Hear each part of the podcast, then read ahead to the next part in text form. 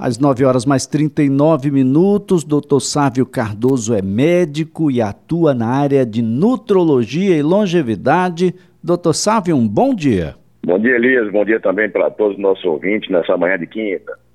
Bem, tem se falado muito em vida saudável, em ser saudável, em estilo de vida saudável. Mas o que é que a gente pode entender por alguém ser saudável, doutor? Tem gente que até parece, mas talvez não seja. Pois é, Elias. A gente busca sempre um equilíbrio do nosso corpo, todo mundo quer manter, manter o corpo em dia, a composição corporal, quer manter a saúde, e todos querem um envelhecimento com qualidade, com autonomia, como você bem gosta de chamar. Mas nem todos buscam é, fazer o esforço necessário para conquistar esse futuro mais saudável. Então, a pessoa que a gente pode considerar como saudável é aquela que se esforça, né, com todos aqueles pilares que a gente discute aqui semanalmente, o sono de qualidade, a água, o intestino equilibrado, o exercício físico regular e intenso, uma alimentação rica em nutrientes e também o gerenciamento do estresse, que é tão importante. E o que a gente tem notado é que essa procura por uma vida mais saudável não tem ficado restrita somente àquelas pessoas que querem emagrecer, que querem uma melhor performance esportiva ou um ganho de massa magra.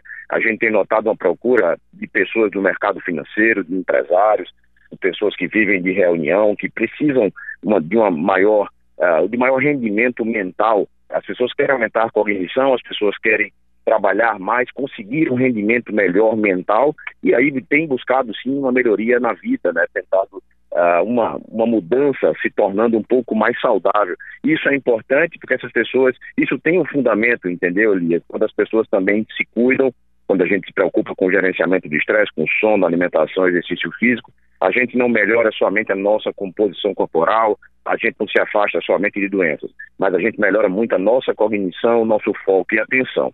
Então, uma pessoa saudável é aquela que se esforça diariamente, meu amigo, para conquistar os objetivos e atingir as suas metas. Bem, doutor Sápio, nós temos aí uma rotina, uma rotina de trabalho. Essa rotina sempre foi, de uma certa forma, a maior até do que o tempo em casa. Agora nós temos trabalho em casa também. Mas olha, os esforços repetitivos, oito horas diárias, mesmo que em casa, de uma rotina naturalmente estressante deve contribuir para o surgimento de doenças emocionais. Fico imaginando aqui quantos são aqueles submetidos a quadros de estresse e de ansiedade. Tem uma relação de fato, doutor, entre uma rotina a que impõe é, elementos emocionais com esses quadros que nós estamos observando e, claro, afetando o rendimento profissional das pessoas? Totalmente. Imagine que com essa história de trabalho em casa, né, seja integralmente ou em parte o trabalho online, muita gente passou ou se sentiu obrigada ali a ter o seu home office e isso, na verdade, terminou trazendo até uma demanda aumentada de trabalho. Se antes alguém batia ponto no, no, seu, no seu trabalho e trabalhava oito horas por dia, hoje a demanda de trabalho aumentou, quem fica trabalhando em casa perde um pouco essa noção do que é hora de lazer, hora de descanso e hora de trabalho. E a ansiedade só aumenta, né, meu amigo? A gente sabe que as pessoas é, têm se, se sentido cada vez mais ansiosas. Imagine alguém que trabalha, Elias, e a partir das 8 da manhã, começa uma reunião às 8 da manhã, mesmo que seja online em casa, e vai, vai encerrar suas reuniões às 19 horas. Essa pessoa, esse profissional, não pode se sentir acomodado e no final do dia está cansado, fadigado, mentalmente cansado. Ele precisa dar atenção aos seus clientes, fechar os seus negócios, e é por isso que a gente tem que se esforçar tanto para manter a nossa saúde em dia, a nossa saúde também mental. E as atitudes saudáveis nos levam a isso. Quando a gente tem um sono reparador, a gente se sente mais disposto no dia seguinte, existe uma tendência a uma menor ansiedade, quando a gente faz os exercícios físicos, são tantos os indícios científicos de que a prática regular de exercício físico reduz a ansiedade, combate a depressão. Então, esses nossos esforços nos mantêm emocionalmente mais equilibrados. Uma pessoa mais emocionalmente equilibrada, ela vai ter uma tendência menor a ter um distúrbio de ansiedade, a desenvolver uma depressão. Né? Hoje se fala muito numa síndrome chamada burnout, né? É como se fosse a, a, aquele limite que as pessoas ultrapassam As pessoas hoje vivem como se fosse, imagine o seguinte, meu amigo, um copo cheio de água, ele, é muito mais fácil deles borrar com apenas pequenas gotas. Então as pessoas vivem no limite, qualquer coisa além, qualquer coisa a mais, causa esse distúrbio emocional, esse desequilíbrio, que às vezes é um caminho, inclusive, sério, que precisa de medicamento, de apoio psicológico e até psiquiátrico. Se a gente começa a ter as nossas atitudes saudáveis e manter o nosso copo, vamos dizer assim, um pouquinho menos cheio, a gente vai ter ali um, um gap, um, um espaço maior para até aguentar essa, essa demanda de trabalho e de estresse durante o dia inteiro. Por isso que o esforço precisa ser diário. A gente precisa, como eu sempre falo, a gente precisa sempre plantar para colher no dia a dia e também colher no futuro essa saúde física e emocional. Então quer dizer, doutor Sávio, que vale a pena, e acredito que deva ter empresários mais antenados, mais conectados com, com esses conceitos que proporcionam um ambiente de trabalho melhor e, por consequência, vida mais saudável para o seu colaborador e vai ter como prêmio um maior rendimento mental, uma melhora na cognição e, por consequência, mais rendimento. É isso mesmo, doutor? Pois é, eu, eu, iria até além, Elias. Eu diria que existem já empresários que estão de olho nisso e além de eles entenderem a importância de um ambiente salutar para o trabalho e, de, a importância de que as pessoas precisam ter um momento de relaxamento, que a, a, o estímulo maior ao exercício físico, à alimentação de qualidade, os próprios empresários que estão de olho nisso, eles praticam essas, essas atitudes, eles colocam isso em prática e se tornam exemplos para a sua equipe. Isso é muito importante então, uh, um líder, ele não é líder somente nos negócios, ele é líder de uma equipe.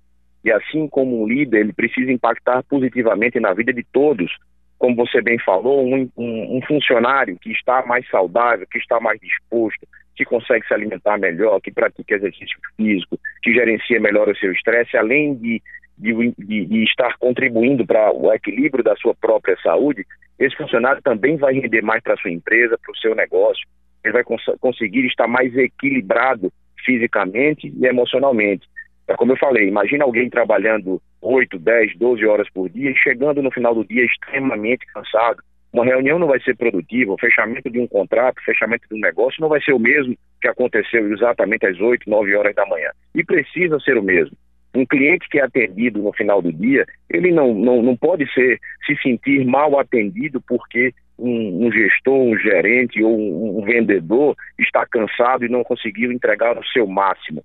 E isso não se precisa de suplemento especial, isso não se precisa de tratamento caro, isso a gente precisa estimular, são os pilares para uma vida saudável no nosso dia a dia. Como eu sempre falo, existe um basicão que precisa ser feito, que vai ajudar a gente a manter a nossa saúde em dia, mas também a nossa saúde mental. E quando a gente fala nesse tempo de pandemia, quando a gente fala nesse tempo de modernismo, que nos ajuda, mas também em certa parte nos atrapalha, porque nos sobrecarrega demais, manutenção de, de saúde mental, meu amigo, hoje em dia é luxo.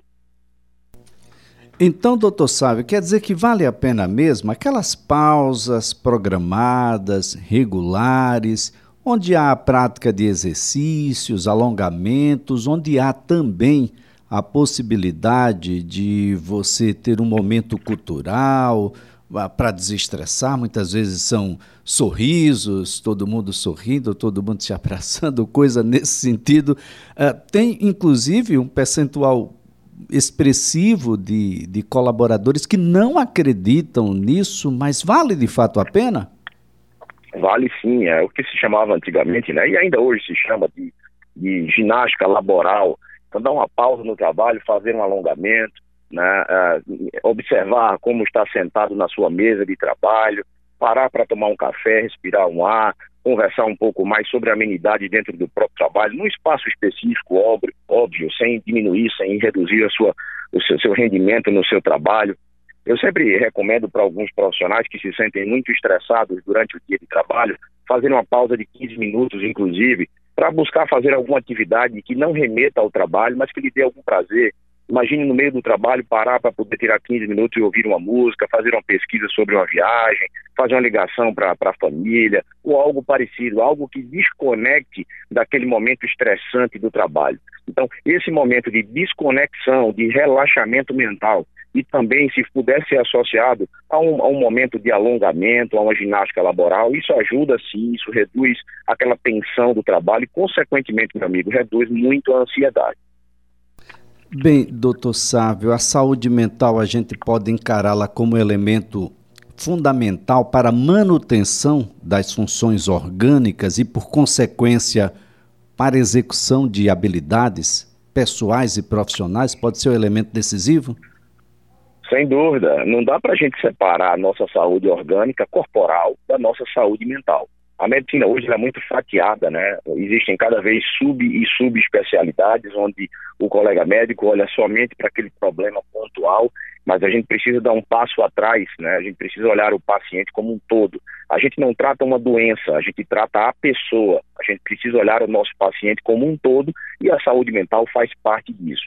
A gente sabe o quanto o ser humano tende a somatizar os problemas, então não é incomum que um desequilíbrio emocional, um desequilíbrio mental cause no nosso corpo, inclusive, desorganizações orgânicas, alterações relacionadas a órgãos e sistemas. Então a gente precisa cuidar do nosso corpo, da composição corporal, não deixar elevar o percentual de gordura, se preocupar ali também com a nossa massa magra, o exercício físico, mas se preocupar demais com o gerenciamento do estresse, com o equilíbrio emocional, mantendo essa, essa nossa saúde mental equilibrada. Nós somos um todo e precisamos nos cuidarmos como um todo.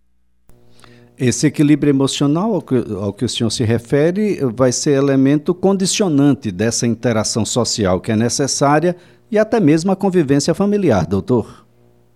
Sem dúvida, não dá para a gente ser equilibrado emocionalmente com um problema em casa, com um problema na família ou vice-versa. Né? Nós não somos duas pessoas, nós somos uma pessoa só. Alguém que anda muito estressado e com problemas muito sérios no seu trabalho, obviamente não vai ter um bom comportamento emocional dentro de casa. E vice-versa. Alguém não vai conseguir render muito bem no trabalho passando por um problema de saúde, ah, algum problema com a família, algum problema com o filho. Então é importante que a gente cuide da nossa cabeça né, como um todo, da nossa saúde mental, cuidar de cada pilar, vamos dizer assim, em relação às nossas emoções, ao nosso equilíbrio familiar, aos nossos relacionamentos a nossa sociabilização, que hoje é tão complicada porque a gente é, ainda se encontra num período onde existe uma recomendação de um isolamento social, temos encontrado muito poucas pessoas, amigos, familiares, mas esse equilíbrio, amigo, entendendo que o equilíbrio mental faz parte também do, do, comportamento pessoal e do comportamento do trabalho. A gente precisa equilibrar tudo isso. Bem, doutor Sávio, é claro que nós temos múltiplos fatores que interagem para que a gente tenha uma saúde mental equilibrada, um, capaz de, de interagir bem com a parte biológica e, e nos dar aquele equilíbrio que é necessário para essa vida saudável que nós buscamos. E aí a gente tem os fatores sociais, genéticos, psicológicos, ambientais mas é preciso que o, o indivíduo dê esse primeiro passo na busca. Ainda há uma resistência muito grande da sociedade, principalmente aqui no Brasil, a, quando a gente fala em saúde mental. As pessoas já vão descendo o morro falando de que é coisa de doido, eu não tenho esse problema, eu não preciso tomar determinado medicamento e em determinado momento até nem precisa mesmo. Mas o fato é que o cotidiano colabora, o, seu ritual do dia a dia colabora para que esses desequilíbrios possam acontecer. Daí a necessidade da busca de informações confiáveis, junto à equipe multidisciplinar que tantos falamos aqui, de uma rotina investigativa dentro do seu cotidiano, doutor? Sem dúvida. Imagine que a gente precisa, quando a gente pensa em evitar doenças, obesidade, hipertensão, diabetes e tantas outras, a gente precisa fazer os nossos diagnósticos precoces, os exames de rotina. Da mesma forma, a gente precisa ter uma atitude preventiva, fazer a nossa parte, que é tão importante para que a gente não desenvolva doenças. Não é diferente quando a gente pensa em relação à saúde mental. Mesmo aquelas pessoas que estão nos ouvindo, que acham que estão equilibradas emocionalmente, elas precisam fazer esforços para continuarem equilibradas emocionalmente. Então, buscar um profissional, saber o que pode ser feito para que se mantenha durante ainda décadas com esse equilíbrio mental, sem desenvolvimento de doenças, sem uma queda, né, uma queda cognitiva, sem perder memória, sem perder foco, atenção, isso é importante. A gente precisa encarar essa manutenção e o nosso esforço que é necessário para a manutenção dessa saúde mental da mesma forma que a gente pensa quando a gente quer manter a composição corporal, por exemplo. Bem, doutor Sávio, o que é que a gente pode deixar aqui ah, para aqueles que estão nos ouvindo como um, um elemento motivador para uma mudança na, na sua própria vida. A, a, muitas vezes a gente tem uma resistência muito grande em aceitar determinadas condutas que nós fazemos e mascaramos essas condutas, a gente só observa essas condutas nos outros, doutor, difícil de identificá-las em nós mesmos e isso é um elemento dificultador para que a gente possa modificar. Enquanto a gente não aceita, enquanto a gente não, ah, não consegue visualizar em nós mesmos, as coisas ficam um pouco mais difíceis para que a gente possa modificá-las e modificando-as naturalmente, a gente vá no caminho dessa vida mais saudável, doutor. Pois é, o grande recado é deixar claro que nós temos responsabilidade sobre a manutenção da nossa saúde física e mental e também responsabilidade sobre a forma que a gente vai envelhecer. Uh, não existe nenhuma condição tão ruim de saúde que não possa ser melhorada quando a gente estimula esses pilares para uma vida saudável e também não existe condição tão boa que também não possa ser melhorada. Então, a gente poder fazer a nossa parte, por mais difícil que seja ir a uma academia, abdicar de certos alimentos, mas é importante. Eu costumo falar que, somente quando a gente fala de empresário, de empreendedorismo, todos têm muito bem organizado uh, um plano, uma meta, um projeto de trabalho, mas a gente precisa incluir junto a esse processo, lado, lado a lado ali, paralelamente, um projeto de saúde, para que a gente renda cada vez mais. Lembrar sempre que a maior empresa somos nós mesmos, nós somos a nossa maior empresa e para que eu renda no meu trabalho eu preciso estar bem e equilibrado, porque afinal de contas a saúde é o maior bem que a gente tem. Bem, doutor Sávio, para a gente não deixar de falar, porque já tem ouvinte cobrando aqui, o carnaval ah, que não vai ser a olhos vistos, vai ter muito carnaval escondidinho, doutor, com a mesma prática, ou quem sabe até com a prática mais reiterada do que acontece na rua, porque agora vai ter pouco o que fazer. Então, o consumo de álcool deve ser bastante é, exagerado nesse momento e na, para aqueles que vão se habilitar a fazer um carnaval indoor aí bem restrito, parece-me que precisa ter alguns cuidados também, doutor. Sem dúvida, esse carnaval vai ser um carnaval diferente, como tem sido as outras comemorações do ano, mas em família, com amigos mais restritos, com todo o cuidado que ainda é extremamente necessário. Então vai ser um, um carnaval mais simples, um carnaval menor, e um carnaval onde a gente talvez até possa, né, por uma menor oferta de festas e, e até de quantidade de bebida alcoólica, cuidar um pouco mais da sua saúde. A gente está falando aqui de equilíbrio, a gente está falando aqui de sociabilização. Talvez a gente consiga, sim, é provável que a gente consiga é, nos sociabilizarmos um pouco, a, abdicarmos um pouco do trabalho, mas também buscarmos, aproveitarmos esse período de carnaval para brincarmos dentro da nossa família, com poucos amigos, mas também não descuidando da saúde, amigo. Se no carnaval é um período de muita gente extrapolar, esse carnaval ao menos vai servir para que a gente controle um pouco mais disso. Tá certo então, doutor Sávio. Mais uma vez a nossa gratidão pelas informações. Muito obrigado mesmo. Ótimo carnaval para o senhor e até a próxima quinta-feira. Desejo a todos, amigo, um excelente carnaval, um bom fim de semana e na semana que vem estaremos de volta. Olha, doutor Sávio Cardoso é médico e atua na área de nutrologia e longevidade.